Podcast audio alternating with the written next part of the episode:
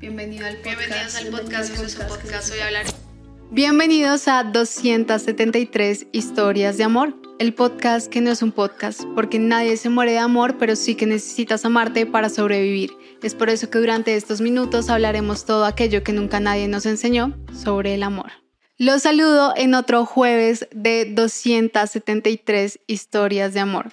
Quiero confesarles que para este capítulo teníamos planeado un tema, pero en lo que venía para el estudio decidí cambiarlo. Eh, mi mejor amiga llegó a visitarme desde Londres después de mucho tiempo de no vernos y tuvimos una conversación que es la que me llevó a hablar de lo que en este capítulo quiero hablar.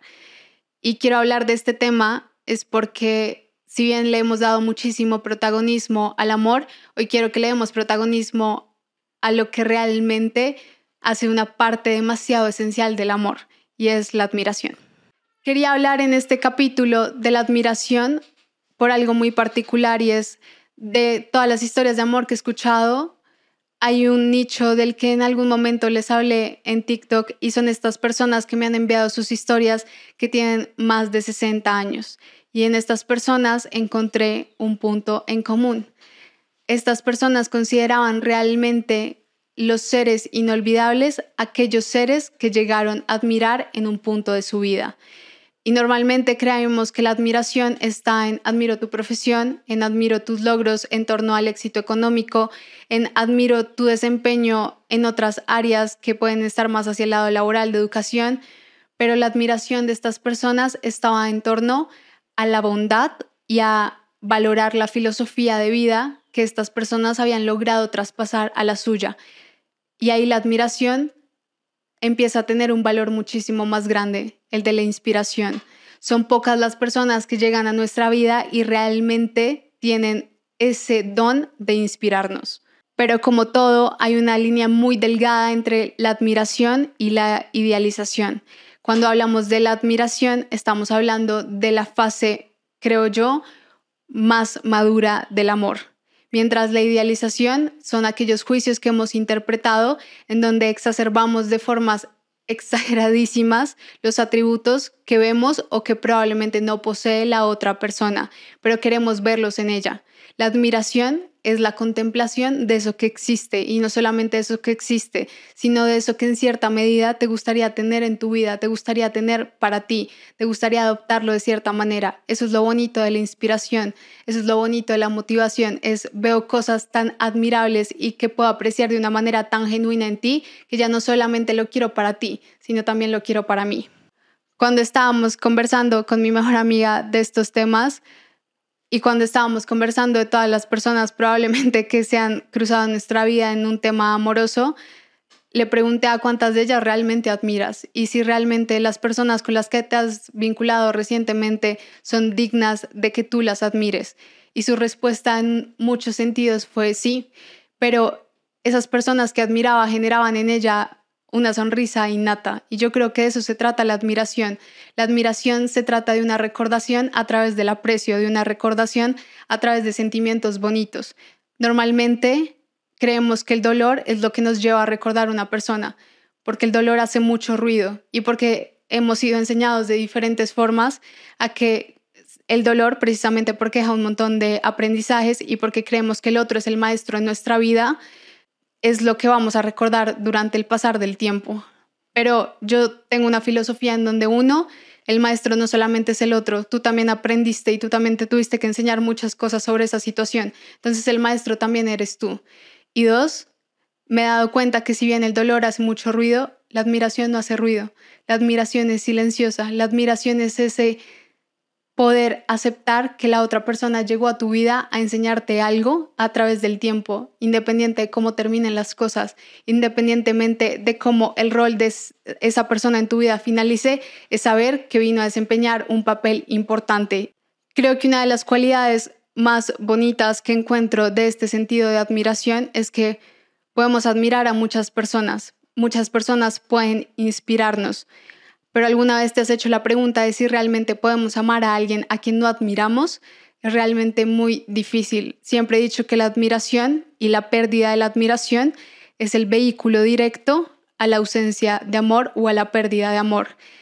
Cuando perdemos la admiración, cuando entramos en esta etapa de decepción, es un camino casi que directo a la pérdida del amor en sí. Sé que vas a escuchar muchas historias y también he escuchado muchas historias o has vivido muchas historias en donde precisamente hay un detonante de un aspecto usualmente personal que lleva a la decepción. Y ese aspecto que lleva a la decepción es el que va poco a poco acabando con lo que conocemos con el amor, porque yo sí soy de las personas que cree que el amor no solamente es decisión, también es intención.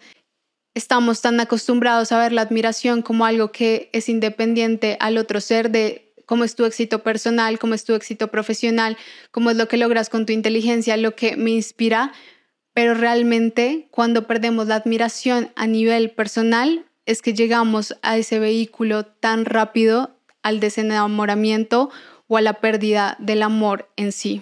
Como te conté cuando estaba viniendo para acá fue que me puse a pensar en todo este tema y llegué a una conclusión.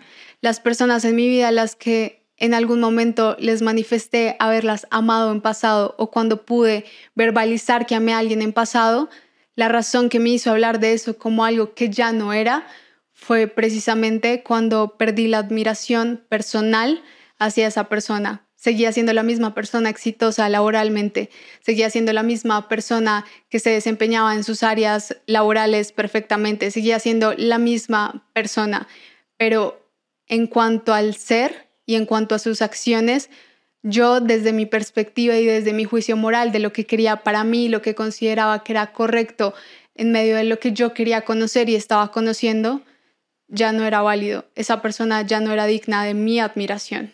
Y este es un punto que sé que te va a sonar bastante determinante, pero es que no hay forma de concebir la admiración de otra forma que no sea también admiramos porque valoramos en nosotros o tenemos la capacidad de valorar en otros ciertas características porque es lo que conocemos o es lo que queremos.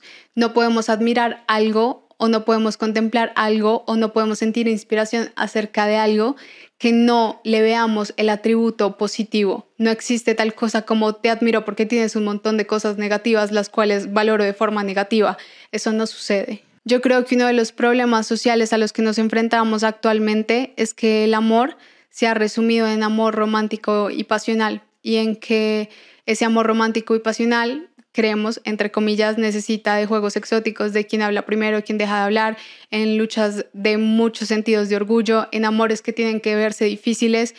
Pero para mí el amor se trata de tú poder tener una persona al lado que admires todos los días de tu vida y que independiente de si esa persona decide quedarse a tu lado o no, porque como lo hemos visto acá, el amor es una decisión mutua, puedes seguirla admirando y la puedes seguir admirando como ser humano. Quiero que hagas un ejercicio. Piensa en todas las personas con las que has estado. Piensa en todas las personas con las que has tenido un acercamiento. ¿A cuántas de ellas admiras? Realmente admiras, no solamente a nivel profesional, laboral, sino a cuántas realmente admiras como seres humanos. Cuántas de ellas realmente despiertan en ti un sentido de inspiración y cuántas de ellas realmente reflejan algo que a ti te gustaría hacer o te gustaría tener te vas a dar cuenta que son realmente muy pocas. Y no sé tú, pero a mí me gustaría ser parte de esa cuenta en la vida de alguien. No a partir del dolor, no a partir necesariamente de un amor pasional. Me gustaría ser parte de la vida de alguien en torno a la admiración. La admiración no se trata de idolatrar, de idealizar o de poner a personas en un pedestal. Se trata de poder resaltar en las personas que tenemos a nuestro alrededor todas esas cosas positivas que nosotros podemos trabajar y que podemos también llegar a tener y que esa misma persona pueda resaltarla en nosotros. La admiración mutua es un estado al que se llega muy pocas veces, pero llegar a él es llegar directamente a un amor maduro y exitoso.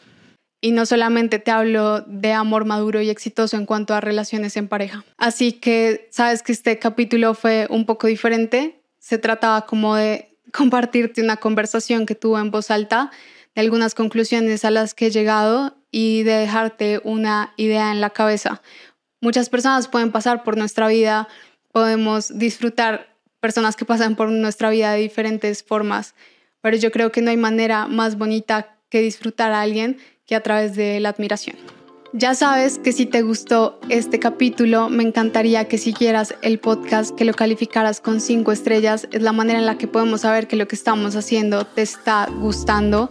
En este momento estamos trabajando porque queremos ofrecerte en el podcast cada vez capítulos más largos, más diferentes y la próxima semana se viene una sorpresa muy linda.